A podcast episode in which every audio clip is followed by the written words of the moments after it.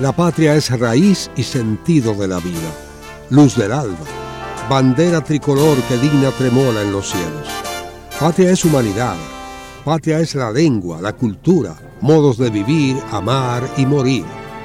Patria es solidaridad, patria es la tierra y su gente, el tributo y la ofrenda de nuestros mártires, el decoro y la libertad de no tener amos ni ser esclavos. Patria es nuestra música, nuestros bailes y danzas, nuestras costumbres, nuestras cosechas, nuestro ancho mar, nuestros bosques y ríos. Patria son nuestros amores, el ensueño, la llovizna sobre el rostro de una niña, las iguas y los almendros, la palabra alta, grande y clara de nuestro destino. Un mensaje de Dejando Huellas.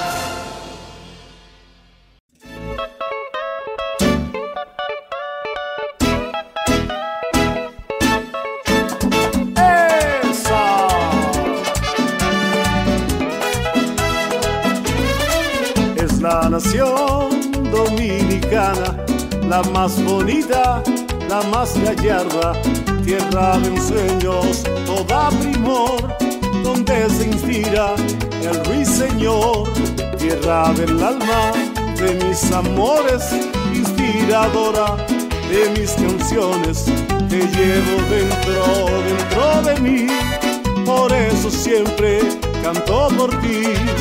Cuidemos siempre nuestras montañas que son las madres nuestras aguas. En ellas nacen vitales fríos que llevan pan a los bohíos. No aceptaremos en ninguna era imposiciones extranjeras. Y en nuestro escudo siempre dirá Dios, Padre y libertad. Dominicano, gracias a Duarte. Un hombre libre pueden llamarme requerir cuando ya muera. Cubran mi pecho con la bandera. Será intente venir de fuera a mancillar nuestra bandera. Que tenga el mundo esto presente. Dominicano, seremos siempre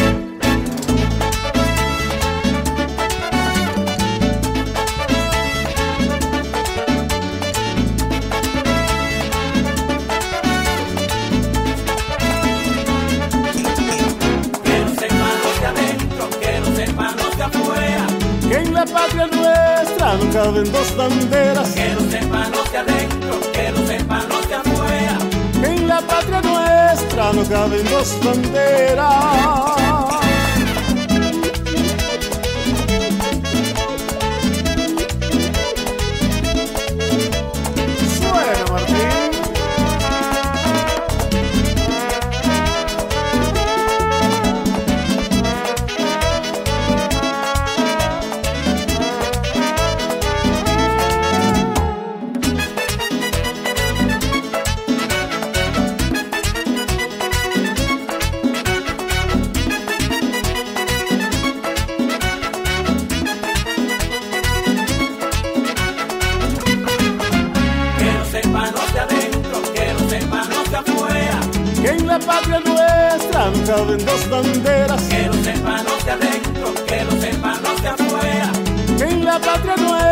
Nuestra no caben dos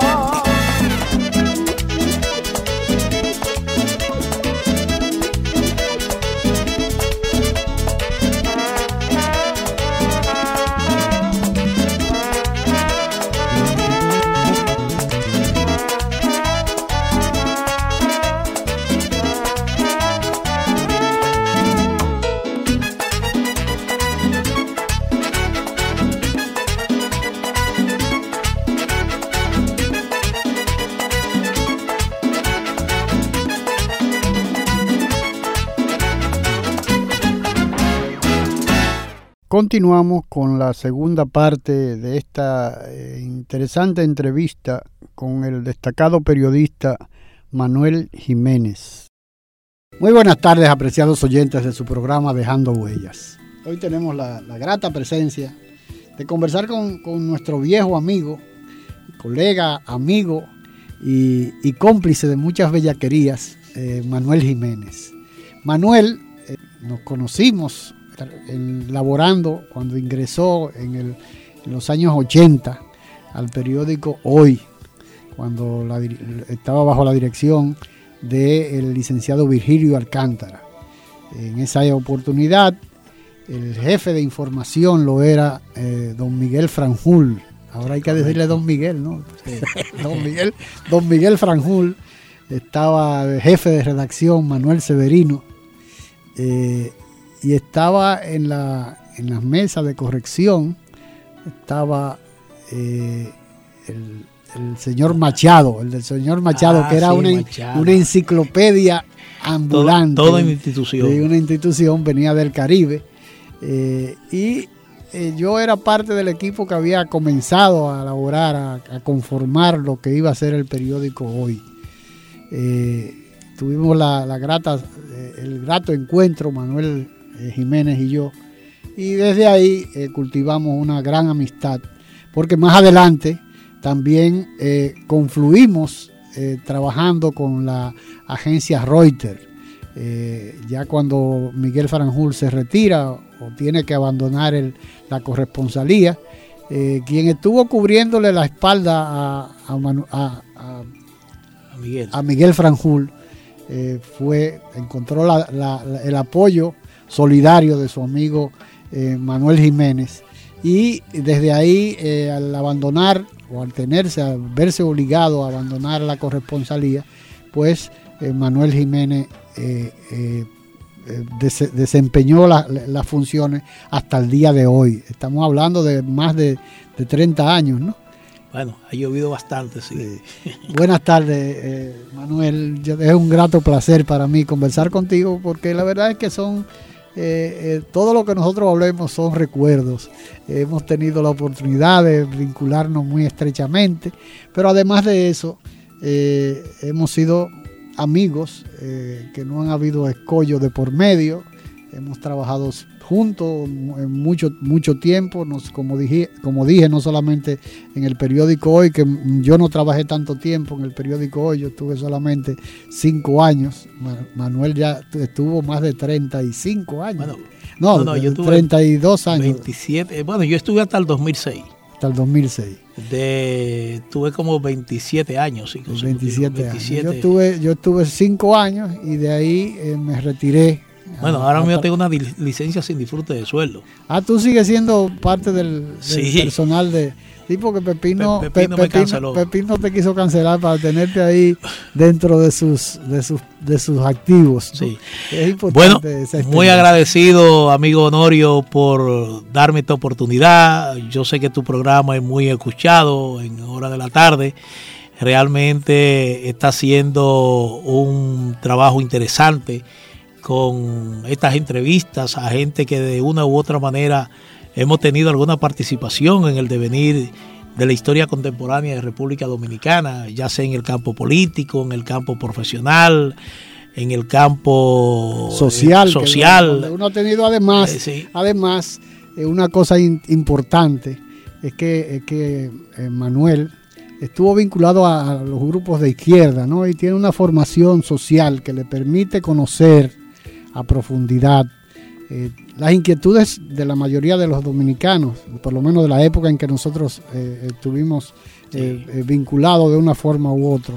A, los grupos de izquierda, a los grupos de, vanguardia, ¿no? Porque era una época emblemática. Y claro, pero además el, joven que no estaba vinculado a un grupo no solamente habían grupos de, derecha también, claro está, porque yo recuerdo, yo estaba en el colegio, en los colegios, nunca tuve en colegio, en el liceo, eh, en la Escuela Superior de Peritos Contadores. Ah, en la, en la escuela de peritos. Por allá por el hipódromo. No, no, eso fue, no, ya eso fue después ah, que Balaguer entró. Nosotros comenzamos. Que construyeron un nuevo edificio. Nosotros comenzamos, eso fue cuando nos sacaron de ahí porque nosotros estábamos en la oficina que era del Servicio de Inteligencia Militar, del SIM, en la, en la México, esquina 30 de marzo, que estaba el SIM y la Dirección General de Migración en el segundo piso. Entonces, cuando cae Trujillo, nosotros estábamos en, el, en la Hostos, esquina Luperón, casi al lado de la, lo que era la Casa Velázquez, frente a la ruina de San Nicolás. Entonces eh, era un edificio de dos plantas, pero en el segundo piso el piso era de madera, ¿no? Era de tablas, de tablas eh, soportadas por vigas y había el inconveniente de que como era un edificio tan viejo y no le daban mantenimiento, muchas de las tablas estaban rotas. Y tú ibas caminando, por ejemplo, te paraba de un pupitre y, te, y se te iba la, pierna porque una, una de las tablas ya estaba eh, podrida, ¿no? Y cuando tú pisabas, a pesar de que era un jovenzuelo, que no era una persona eh, robusta, que podía, eh, se caía, se, rompía la tabla y se le iban las piernas para abajo. Tú veías todo el mundo cojo, guayado, porque el, problema de la, de la tabla. Pero entonces, cuando cae Trujillo, eh, los grupos que, convergían en, la, Escuela Superior de Peritos Contadores, eh, decidimos tomar, era una época muy convulsa, ¿no? Por la, a la mala, lo que era el, edificio que sabíamos que estaba desocupado de la, de la, de la, lo que era el servicio de inteligencia militar, ¿no?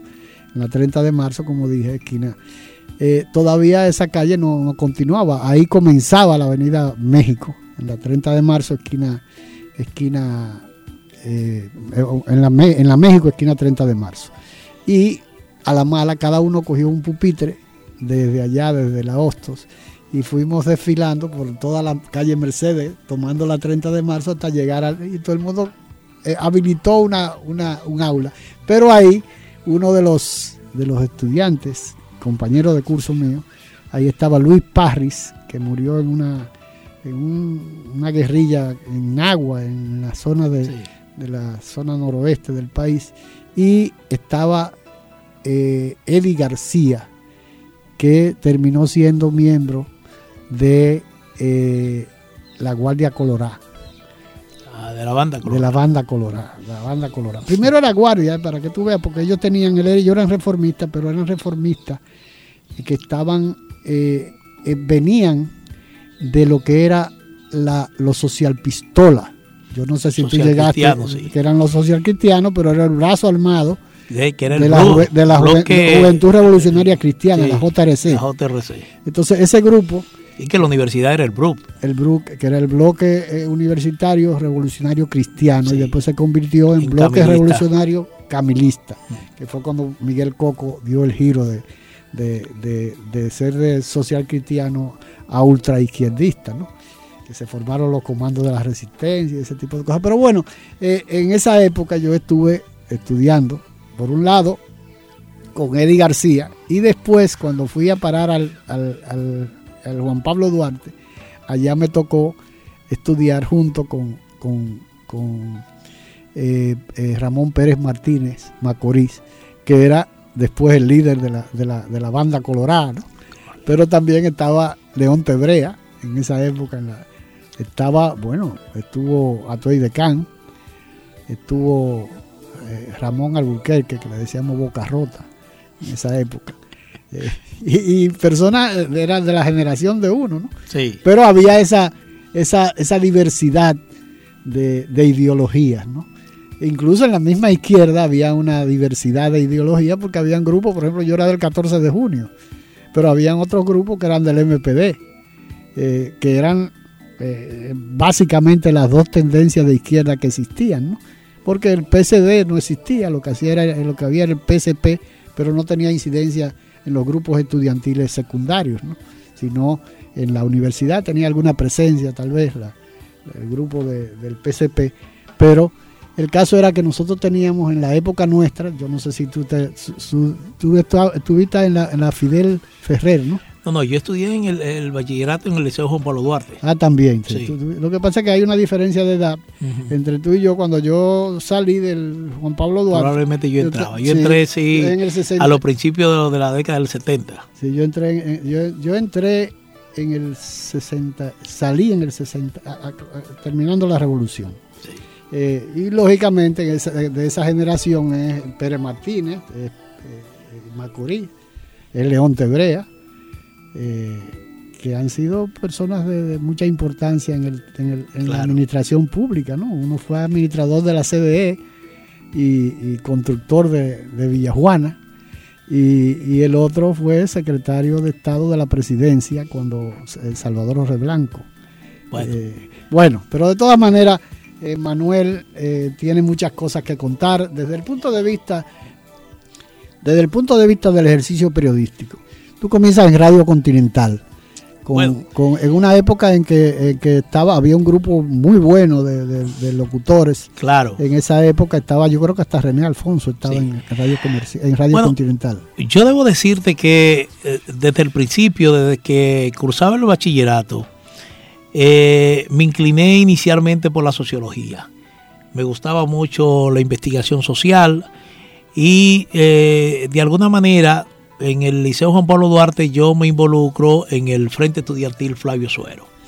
Ahí en el Frente Estudiantil Flavio Suero estuve compartiendo. que era una, apéndice del, que era una apéndice del Movimiento Popular Dominicano. Ah, del Movimiento, del movimiento Popular Dominicano. Entonces, ahí en una ocasión caí preso, incluso siendo menor de edad, me llevaron a la Penitenciaría Nacional de la Victoria o sea, conociste la victoria. En la victoria duré un la mes. Victoria, la victoria profesional, digo, una, victoria eh, empírica. Pues.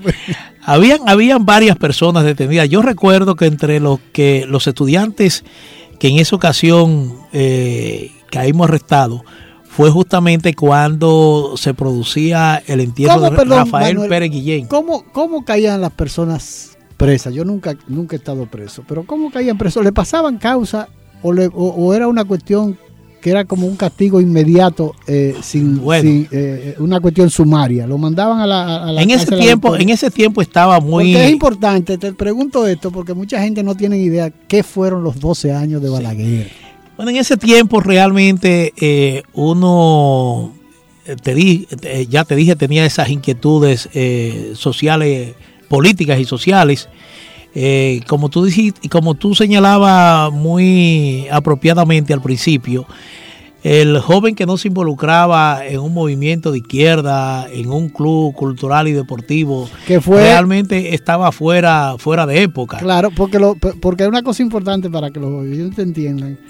La creación de los clubes deportivos y culturales, fue una, una, una estrategia de la izquierda para en cierto modo eh, eh, involucrar a la juventud y, además porque era una forma de, tal vez de, disimular eh, la mayoría de los jóvenes que habían, muchos habían estado en la revolución de abril, otros pertenecían a grupos de izquierda, pero había una represión importante, de manera descarnada en la sociedad dominicana y se, se agrupaban en los clubes deportivos y culturales eh, después de, la, de, haber eh, finalizado la Revolución de Abril. Bueno, pues en ocasiones ahí yo recuerdo, eh, participaba mucho con Fernando Peña, que era el secretario general de la, de la seccional del FEFLA en el Liceo Juan Pablo Duarte, y algunas que otras veces yo escribía en cartulina lo que era el editorial del mural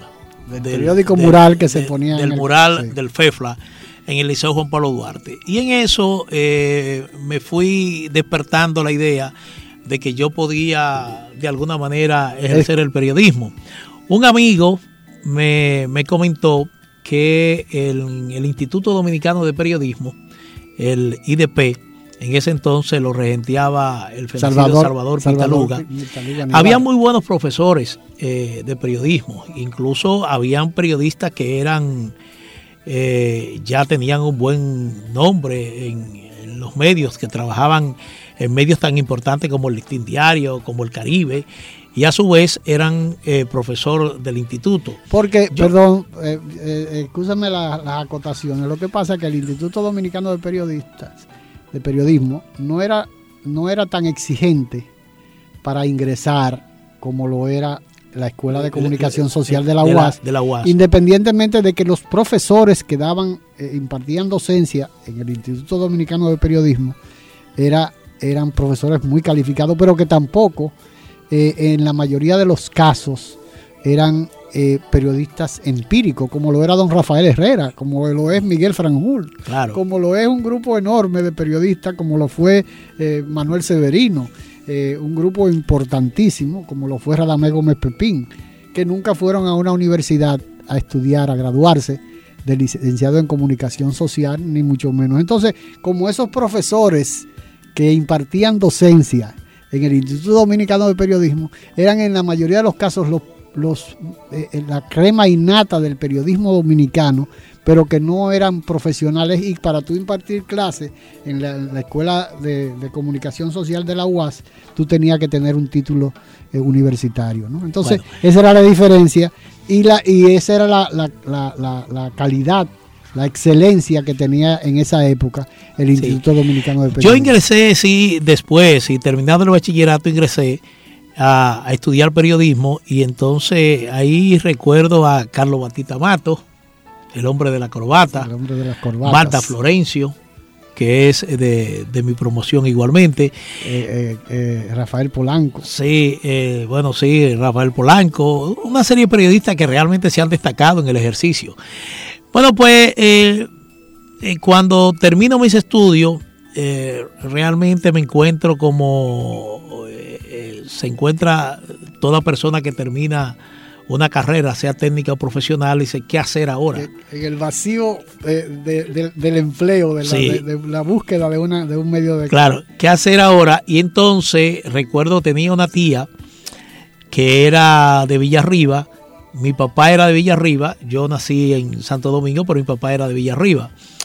Y esa tía mía me dice, mira, en Radio Continental hay una persona que es de Villarriba y él es el director del noticiero ahí de esa emisora ve donde él y dile que yo te mandé. Pedro Ventura Santana. Y resulta que era Pedro Ventura Santana. Eh, y cuando yo llego, que me le presento a Pedro Ventura Santana, eh, muy joven, con un afro, es decir, flaquito. Y entonces me le presento a Pedro Ventura Santana y Pedro Ventura Santana me dice, ah, está bien, eh, tú eres periodista, siéntate en esa máquina. Y me dio esa nota de prensa que habitualmente llegan a las redacciones de los medios. Entonces comencé a trabajar. Que muchos la zafaconean y otros, ya no, ya no, porque ahora por internet. Claro, me dio una nota de prensa y entonces comencé a trabajar como sin sueldo. Es decir, una eh, pasantía. una, especie de pasantía. En eso duré un par de meses, alrededor de tres meses, eh, probando cuando eh, Pedro Ventura me, bueno, Recuerdo que ahí estaba Freddy Sandoval, trabajaba ahí, trabajaba también Ramón Calcaño. Y recuerdo que tres meses después me nombraron con un salario realmente muy atractivo, es decir, eran 30 pesos mensuales. ¿Eso era en el año? Es, eh, bueno, ya eso andaba cerca del 77 por ahí, sí. Oye, pues, para que tú veas, yo, me, yo comencé en el listín diario 1963. Claro, comencé, el periódico no había salido porque el periódico salió el primero de agosto de 1963. Pero como era un sistema novedoso de OPSEP, todo el personal, incluyendo la redacción, tenía que entrenarse para eso. Y a mí me pagaban 52.25. En el 60, para que tú veas, en el 62 me pagaban una, la fiorera. Sí, eso, eso era era muchísimo dinero, ¿no? Bueno, posteriormente eh, eh, me quedo en Radio eh, Continental. Luis Armando Asunción era el dueño del noticiero y fue pasando el tiempo y en una ocasión recuerdo que llegó otro muchacho que era de Villarriba, entonces así joven, joven como yo, muchacho, era Miguel Liberato. hicimos una buena amistad y entonces nos responsabilizaron a los dos de hacer unos boletines noticiosos cada hora en el noticiero y por eso nos fijaron un salario adicional de 30 pesos más. Es decir, ya eran llegamos, llegamos a 60 pesos. Pero era un tiempo, por ejemplo, de que ese dinero rendía. Rendía, ¿no? Alcanzaba. Y uno era, era soltero y yo recuerdo algunas veces uno hace las anécdotas y nadie Nadie como que... Nadie, nadie, lo entiende. Yo recuerdo que en esa época tú llegabas y te sentabas en un lugar muy concurrido aquí de la, de la de Ciudad Nueva, que era Domingo Cerveza. Una cerveza te, costaba palo, hincado, con Padre Villini. Una cerveza te costaba medio peso. tú ibas con tres pesos y te podías beber seis cervezas. salía borracho de y salía, y salía borracho. Igualmente en cualquier eh, discoteca, eh, por era, ejemplo, era, era, era, domingo super fría, no era algo así. Que al, algo, algo así se sí, llamaba, sí. pero todo el mundo le decía domingo cerveza. Sí. Y en, en, ese entonces, entonces, eh, digo, en, en, en, esa ocasión, eh, qué sé yo, la, la, vida era fácil, la vida no era tan complicada. Eh, tú tomabas un carro del concho por, qué sé yo, cinco centavos. Sí. Eh, y tú tomabas, por ejemplo, Radio Continental que estaba en la Ortega y Gasset, creo que era que estaba, ¿no? Por ahí por no, la... Por, estaba... por, estaba por, el Cristo Sánchez Rey, por allá. Sánchez La Fe, por eso al lado, al lado de lo que era la cárcel preventiva. Ah, bueno, sí, sí. Justo al lado. Bueno, pero, pero era así. sí, Ahí estaba. en, la, en, la, en la Pedro Livio Cedeño, esquina, por esos alrededores. Por- sí, no, el- no, re- el- no, era la calle 41, esquina, no recuerdo esa calle, pero yo sé que era detrás de la cárcel de preventiva. la cárcel preventiva. del Sánchez La Fe. O sea que ya ¿Dónde casi era en la? Agustina, ¿no? Bueno, posteriormente de ahí se crea un noticiero en Radio Cristal. Claro. En Radio Cristal, eh, ese noticiero época pasó a dirigirlo, sí, Sara Sabarín, que fue una periodista muy conocida, trabajaba, trabajó mucho en Última Hora y en Radio Mil informando. Claro. Y entonces yo pasé a trabajar ahí en, eh, en Radio Cristal. Que era la época de la, de la noticia viva, ¿no? Eh, sí, exactamente. Ya ahí eh, mi salario aumentó un poco. Ya ahí ganaba más de 100 pesos al mes. Me parece que eran 125. 125 pesos mensuales. Y posteriormente eh, pasé a trabajar en Noti Tiempo, que era uno de los Era noticieros el más importantes de la Era el época. más importante porque fue el primero, el primer noticiero, no, mentira, el primero fue Radio Mil informando. Claro, pero Noti Tiempo era un noticiero realmente que eh, se escuchaba a nivel nacional. Tenía una cadena realmente que cubría todo el territorio nacional. Y eh, yo recuerdo que tenía tres emisiones, eh, eh, tres, no, cuatro emisiones al día. Tenía una en la mañana, que era de 6 a 8 de la mañana. Tenía otra al mediodía. Tenía otra en la tarde, que era de 6 a 7 de, de la noche. Y había una cuarta a las 9 de la noche. Eh, Había un noticiero en- de, de, de 9 a 9 y media. Y entonces trabajé ahí durante tres años. Y a- de Noti Tiempo entonces pasé a trabajar al periódico Hoy, donde estuve en principio cubriendo diversas fuentes. Posteriormente Virgilio Alcántara me responsabiliza de cubrir la campaña de Joaquín Balaguer. Vamos a una pausa y continuamos en un instante conversando con nuestro amigo, el periodista Manuel Jiménez. Dejando huellas, trillando el camino día a día en ruta segura hacia un futuro mejor. Dejando huellas. La patria somos tú y yo, la familia toda, el suelo que nos legaron los padres fundadores, el derecho a ser libres y felices, a trabajar con alegría y seguridad, depende de nosotros. Renovemos los principios que ayer inspiraron a los buenos dominicanos, inmortalizados en los símbolos que nos identifican como pueblo.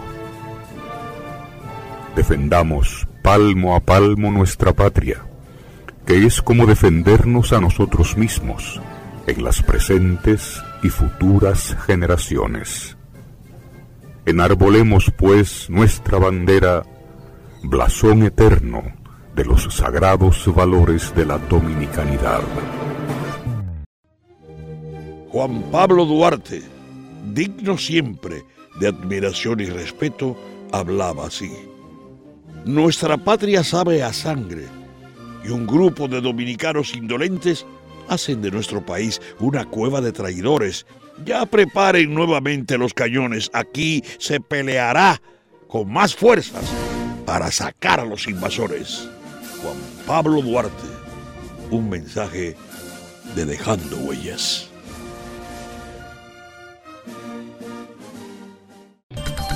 La patria somos tú y yo, la familia toda, el suelo que nos legaron los padres fundadores.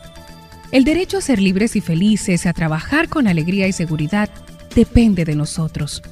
Renovemos los principios que ayer inspiraron a los buenos dominicanos, inmortalizados en los símbolos que nos identifican como pueblo.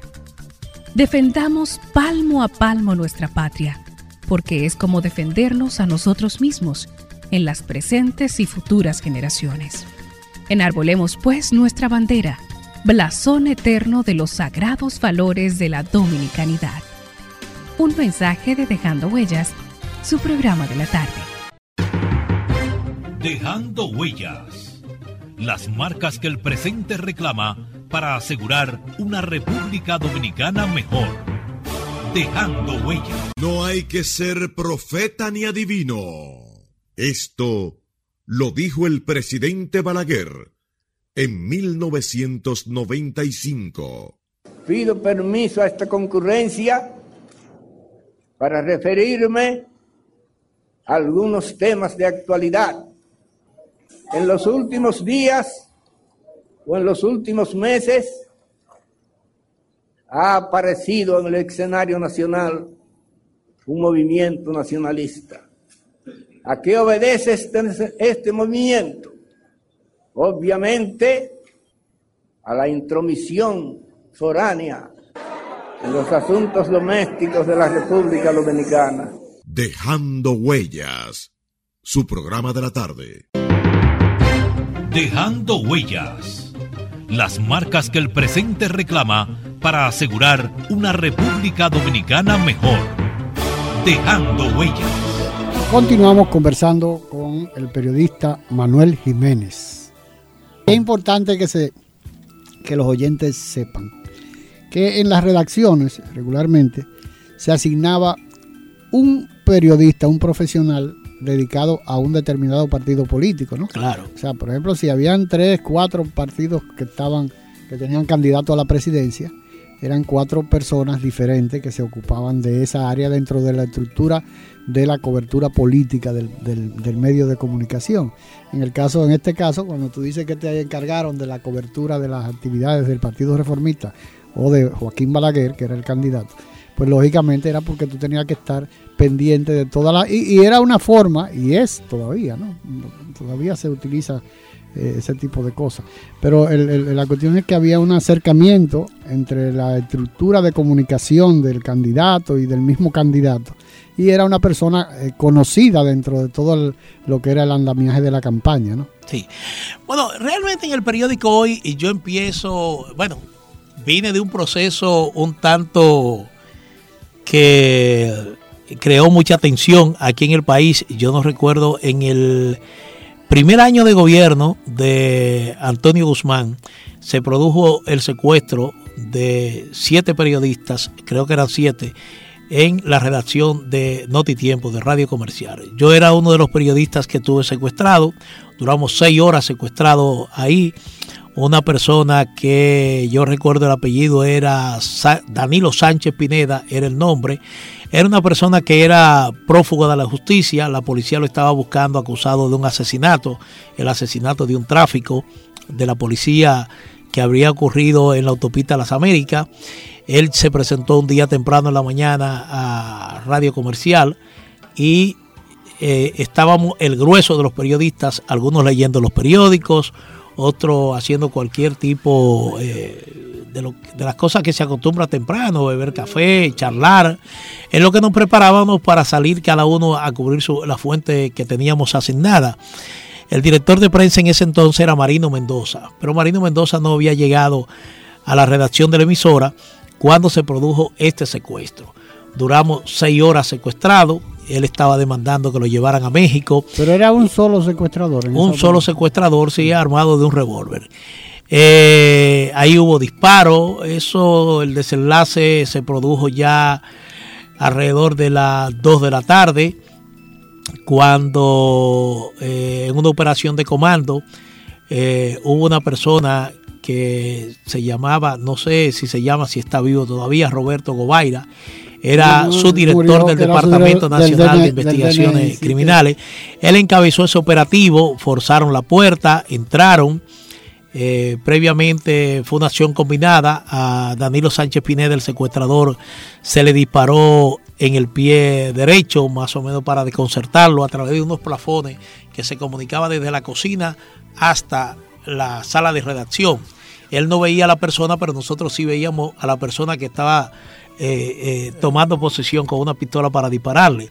Cuando sonó el disparo, eh, entró Roberto Gobaira, de alguna manera neutralizó al secuestrador, pero el secuestrador pudo dispararle y le, le, dio un tiro, lo hirió aquí en el hombro, y la bala se le alojó detrás del pulmón. Es decir, fue realmente una acción de película. Nosotros, yo recuerdo que él decía, estoy herido, pero lo tengo.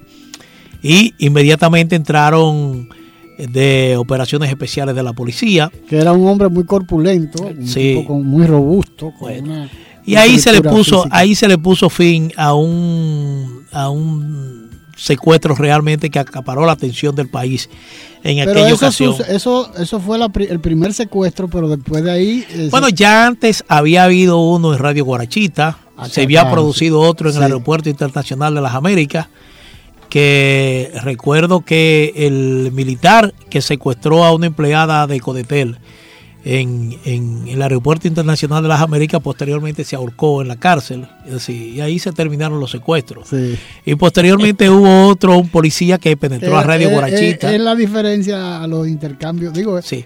lo, Por eso, parecido a los, a los intercambios de disparos de ahora. Claro, por eso todo el mundo pensó que el secuestro en Radio Comercial era parte de una conspiración contra el, gobierno, de... Antonio Guzmán, porque justamente ese día cumplía, un 16 de mayo cumplía el primer año de haber sido electo presidente de la República.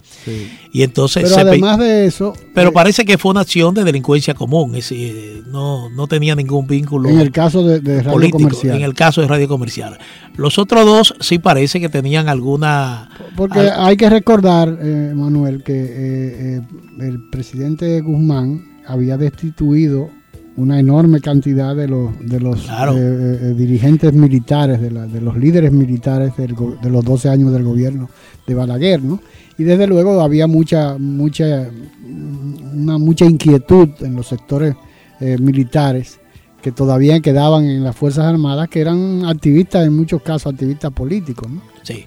Bueno, te digo que comencé a conocerme en el periódico hoy porque no es lo mismo trabajar en radio que ya ver tu nombre firmando una crónica en un diario de circulación nacional. En el periódico hoy... aún trabaja cubriendo las actividades de, Joaquín Balaguer. En el periódico hoy, como te dije, en principio yo comencé cubriendo diversas fuentes, era una especie de utility eh, cubre una, vete a cubrir esta rueda de prensa. Que te sirvió de muchos realmente. De alguna manera, eh, eh, Virgilio Alcántara y el propio eh, Miguel Franjul fueron observando en mí ciertas condiciones y en un momento dado, cuando estalla la campaña electoral de 1982, que ya Balaguer estaba en la oposición. Sí, que se pensaba que jamás iba a volver al poder. Se pensaba que jamás volvería al poder entonces Virgilio Alcántara me llamó un día a su oficina y me dice que él quería que yo me responsabilizara de cubrir la campaña electoral de Balaguer. Y en eso eh, desarrollé una buena relación con Balaguer. Sí, una amistad te hiciste famoso por ese lado, ¿no? Porque todo, el mundo todo el mundo no entendía como un ex izquierdista podía ser en llave de Balaguer, ¿no? O sea, realmente allá. Y realmente fue, fue, fue interesante porque Balaguer era un personaje realmente. Y yo eh, comencé y estuve, estuve con, con, con, cubriendo la campaña electoral del Partido Reformista, tanto al periódico le, le, gustó el trabajo. Y recuerdo que se produce entonces la elección de Salvador Jorge Blanco como presidente de la República. Quien cubría la fuente presidencial era Juan Manuel Juan Manuel García y el otro que era Radamés, ¿cómo se llamaba otro que también cubría las actividades sí, pero, de Salvador? no, no, recuerdo, está en Nueva York ahora. Sí, eh, apellido creo que era, eh, bueno, era, vive en Nueva York. Y entonces eh, resulta que cuando se produce ya la asunción al poder de Salvador Jorge Blanco, Juan Manuel García renuncia del periódico y pasa a ser director de Relaciones Públicas del, de la Secretaría de Agricultura.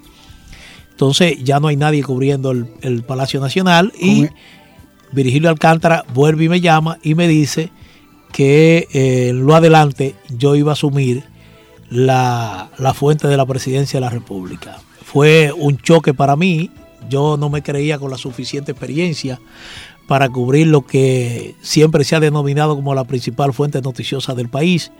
Pero asumí el resto y eh, duré esos cuatro años cubriendo la, gestión de, de Jorge Blanco, de Salvador Jorge Blanco. Viajé a varios puntos eh, del extranjero, en ese entonces, América Latina, Europa, siempre enviado por el periódico a cubrir eso, esas giras presidenciales. Y eh, posteriormente se produce entonces eh, eh, la campaña, cuando viene la campaña electoral ya para las elecciones del, 86, vuelven otra vez y me dicen que en adición a cubrir la fuente del Palacio Nacional, volvía a encargarme de la campaña electoral de Joaquín Balaguer. A tal grado que yo recuerdo que en una ocasión Jorge Blanco me dijo que yo era reformista no, porque le, decía, la imagen que se, le decía que, no. Y era porque, porque yo fui, eh, no el primero, pero sí el, el segundo periodista que comenzó a entrevistar a Balaguer en su caminata vespertinas habituales por el Mirador. Y digo que fui el segundo porque el primero fue Temístocles Mes, era un periodista deportivo de última hora, era, reformista, era reformista sabía, sabía que Balaguer iba a caminar en la tarde al mirador, al, mirador aquí a la, a la, avenida del Mirador, y él llegó a entrevistarlo varias veces ahí. Lo entrevistaba en exclusiva, nadie se imaginaba dónde era que entrevistaba a Balaguer, pero Virgilio Alcántara sí sabía, porque Virgilio Alcántara había sido director de última hora. Y una tarde me llama. Y te admito que le trabajaba.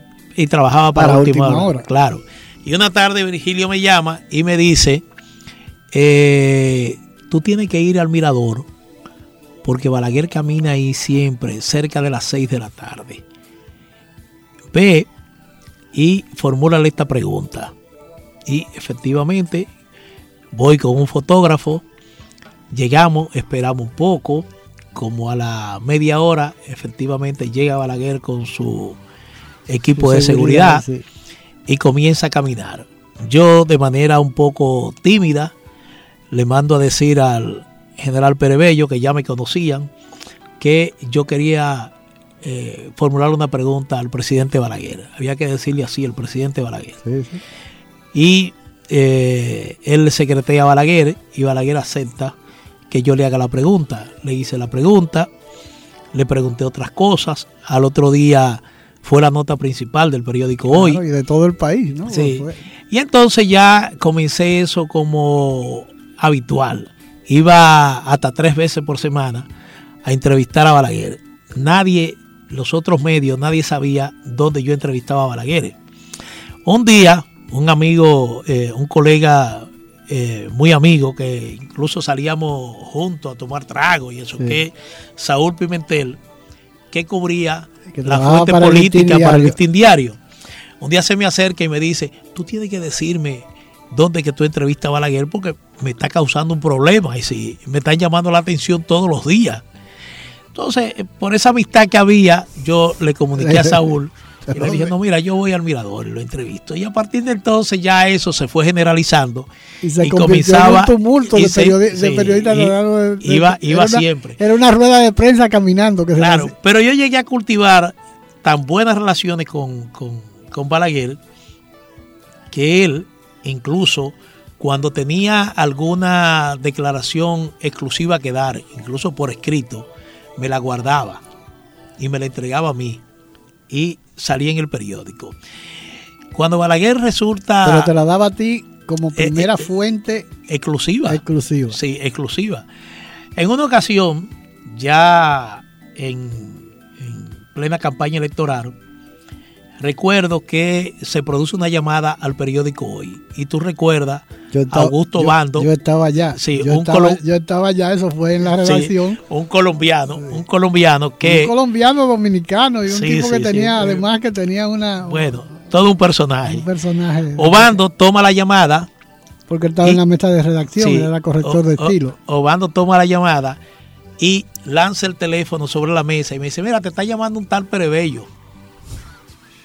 Cuando yo tomo el teléfono, resulta que es el general Perebello que me dice, sí, dígale que es el, general Perebello que llama. Y le, yo lo saludo muy amablemente y él me dice, deme un momento que el presidente quiere hablar con usted. Entonces, en ese momento, la redacción, que tú sabes que siempre hay una bulla, alguien hablando, voceando, tecleando, yo le hago seña a todo el mundo que se calle. Y resulta que Balaguer toma el teléfono, me saluda, como siempre, me pregunta. ¿Tú grabaste, la, ¿tú grabaste la conversación? ¿Tú nunca No, en ese entonces no se podía. Pero, te digo, con la grabadora, ¿no? no, no se podía. Y recuerdo, nunca olvido la frase de Balaguer que me dice, ¿usted sería tan amable de tomarme una declaración? Y yo le digo, sí, presidente, ¿cómo no? Eh, ¿Puedo empezar? Digo, sí. Tú recuerdas que eran una máquina de esta Olivetti, mecánica, eh, el teléfono tuve que eh, presionarlo con la cabeza. Una de las cosas que tenía tú la particularidad que escribía, escribe rapidísimo. Tenía una, habilidad increíble. me puse el teléfono sobre el hombro, presionándolo con la cabeza y el oído.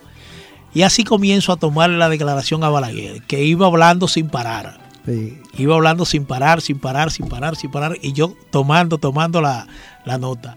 Cuando yo me doy cuenta eh, hasta Virgilio Alcántara estaba detrás de mí, mirando lo que yo estaba escribiendo, el director del periódico. Entonces resulta que eh, al final me dice Balaguer, usted sería tan amable de leerme lo que yo le acabo de dictar. Imagínate tú, tú escribiendo. escribiendo de manera. Escribiendo de manera. Hasta que finalmente yo le leí, pude memorizar algunas cosas que no entendía bien, pero lo pude memorizar y lo leo y él está satisfecho con la, transcripción de su declaración. Y me pregunta, ¿eso saldrá mañana? Yo le dije, yo pienso que sí, yo hablaré con el director ahora, le hablaré de su declaración y entonces pienso que sí, que saldrá mañana, presidente. Me dio las gracias, cerró y eh, le comento a Virgilio y Virgilio, no, no, trabájame eso rápido. Creo que en esa ocasión Balaguer estaba llamando a los senadores del Partido Reformista que no asistieran a la sesión del día siguiente porque estaba en agenda un proyecto de ley, me parece que tenía que ver algo con impuestos, que el Partido Reformista no eh, estaba de acuerdo. No estaba de acuerdo con, No estaba de acuerdo, entonces ordenó a los legisladores, a los senadores reformistas que no, no, no asistieran ese día al Congreso como efectivamente ocurrió. Yo recuerdo que la satisfacción más grande para mí fue que en un segundo párrafo de la nota yo he puesto en una llamada telefónica hecha a este redactor. Eso motivó que dirigentes reformistas de nivel comenzaran a llamarme sorprendido. Que Balaguer te llamó. Es decir, Balaguer no acostumbraba a eso. Es decir, nunca acostumbraba a eso. Bueno, y desde entonces, entonces se fue forjando realmente esa amistad. esa, esa amistad. Yo recuerdo que en una ocasión le conté que teniendo 16 años de edad, siendo estudiante de la secundaria, yo había caído preso en, una movilización estudiantil. Que me, habían llevado, a, sí, que me habían llevado a la Victoria, a la Penitenciaría Nacional de la Victoria. Tenía una oreja llena de coágulo de sangre, la cabeza partía y que había durado un mes y 19 días. Que resulta que al otro día de yo estar en en la cárcel. En la, Victoria. Eh, bueno, mi familia había buscado un abogado y me dieron libertad bajo fianza. Cuando llevaron la libertad bajo fianza, yo salí, recuerdo que tenía una almohada que me habían llevado, yo salí de mi casa, de la cárcel, estaba en la celda 7, que estaba la celda 7 y la 8, que era de, de presos políticos, 7 y 8. Cuando salí, que estoy en la casa de guardia, Resulta que el, dura un tiempo sin que se materialice, eh, sin que se ejecute la orden de libertad. Estaba mi madre ahí presente y pasa un tiempo, pasa, sigue pasando el tiempo. 20 minutos después me ordenan que regrese otra vez a la celda. Y sí, esa orden de libertad sencillamente se desacató. Yo le hice esa historia a Balaguer y Balaguer lo único que me respondió eh, en esa época usted sabe que habían un incontrolable. Era difícil controlar a esa gente. Eso fue un abuso lo que se cometió con usted. Sí, esa, fue, esa fue su reacción. Después, otra manifestación de esa cercanía que logré con Joaquín Balaguer fue cuando él resulta ya electo presidente de la República. Resulta electo presidente de la República y en el periodo de transición Balaguer no ofrecía declaraciones a la prensa. Yo le mandé a decir a través de Pere Bello que quería que él me concediera una entrevista para el periódico. Y me respondió afirmativamente. Fue la única entrevista que ofreció en ese periodo de transición y lo ofreció en su casa. Y recuerdo que yo le comenté a Miguel Franjul, que era jefe de redacción del periódico, que me acompañara a esa entrevista. Fuimos a la entrevista en la casa, en la casa de Balaguer, nos recibió en la Máximo Gómez. Fue una entrevista que duró aproximadamente más de una hora. Fue la primera vez que Balaguer dijo que él eh, cuando, bueno, creo que fue Frank Hull que le preguntó sobre la ceguera, sobre, él había dicho que su visión estaba irremediablemente mermada, y cuando Frank Hull le, le hizo una pregunta de cómo ejercería el poder con una visión irremediablemente mermada, él le contestó que no iba al Palacio Nacional ni a hacer práctica de tiro al blanco ni en saltar aguja. Esa fue la primera vez que pronunció esa frase y esa entrevista se publicó dos días consecutivos en dos páginas centrales del periódico Hoy.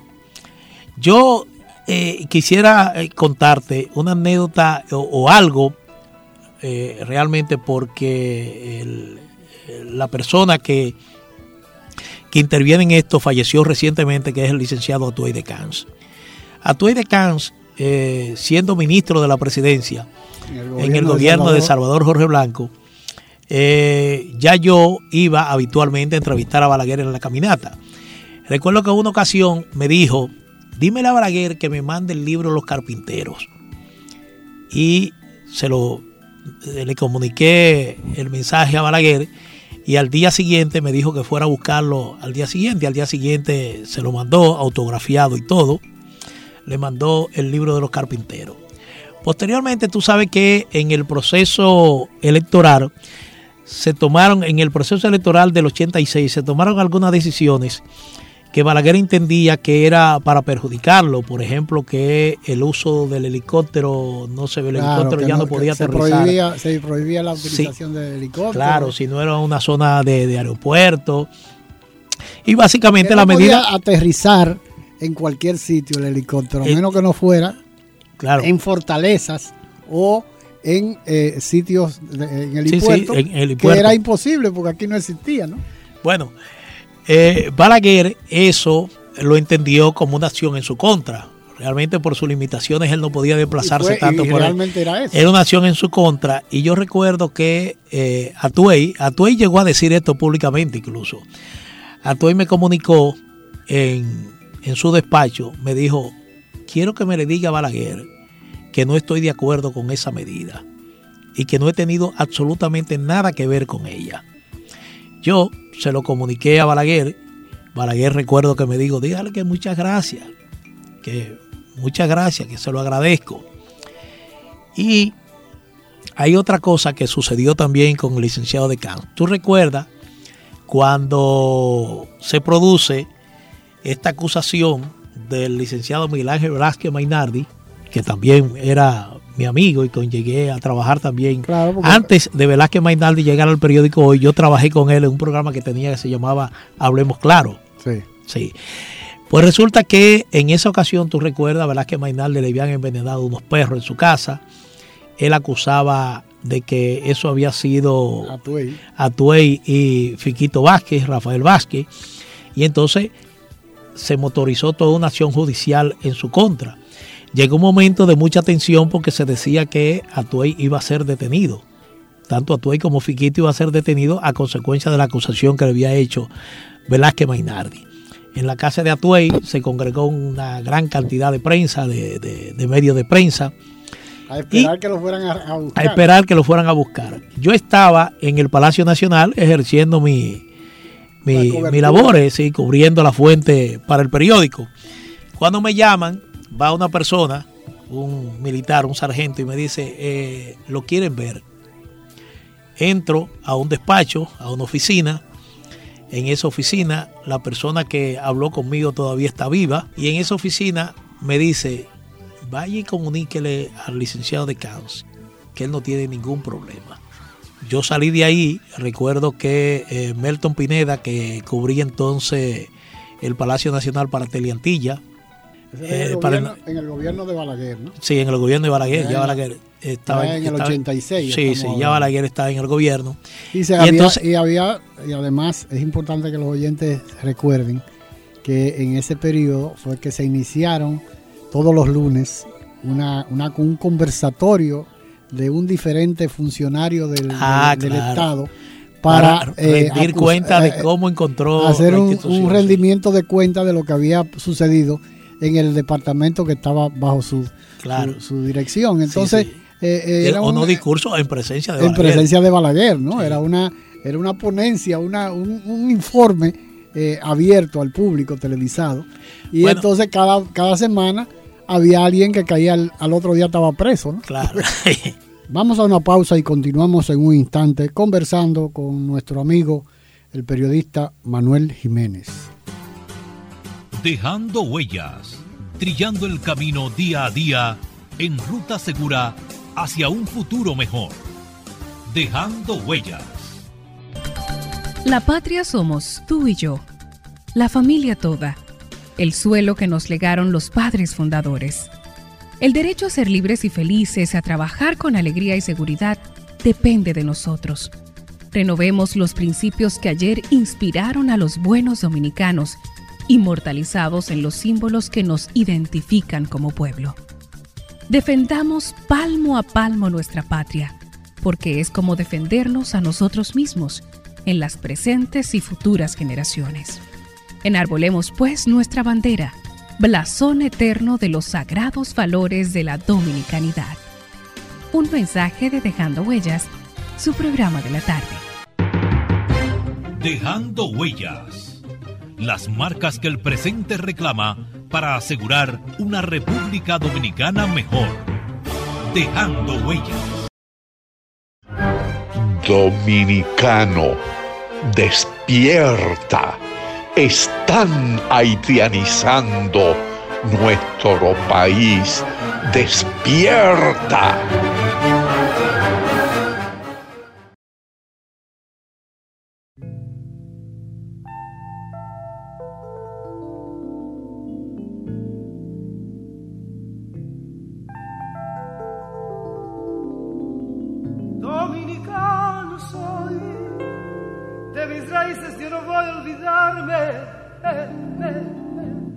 Soy de una loma y lo llevo en la sangre.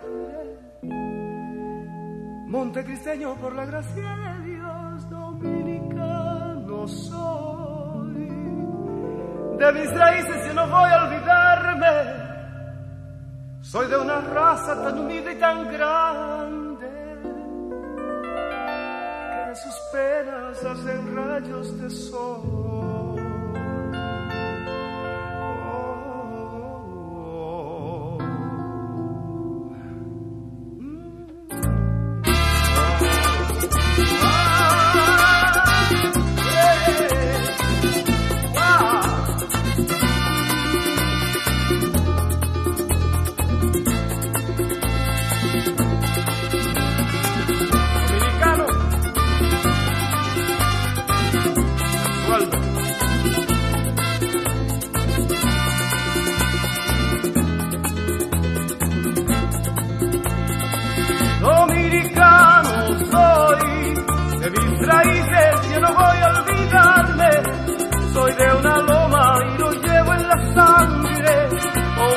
Por la gracia de Dios,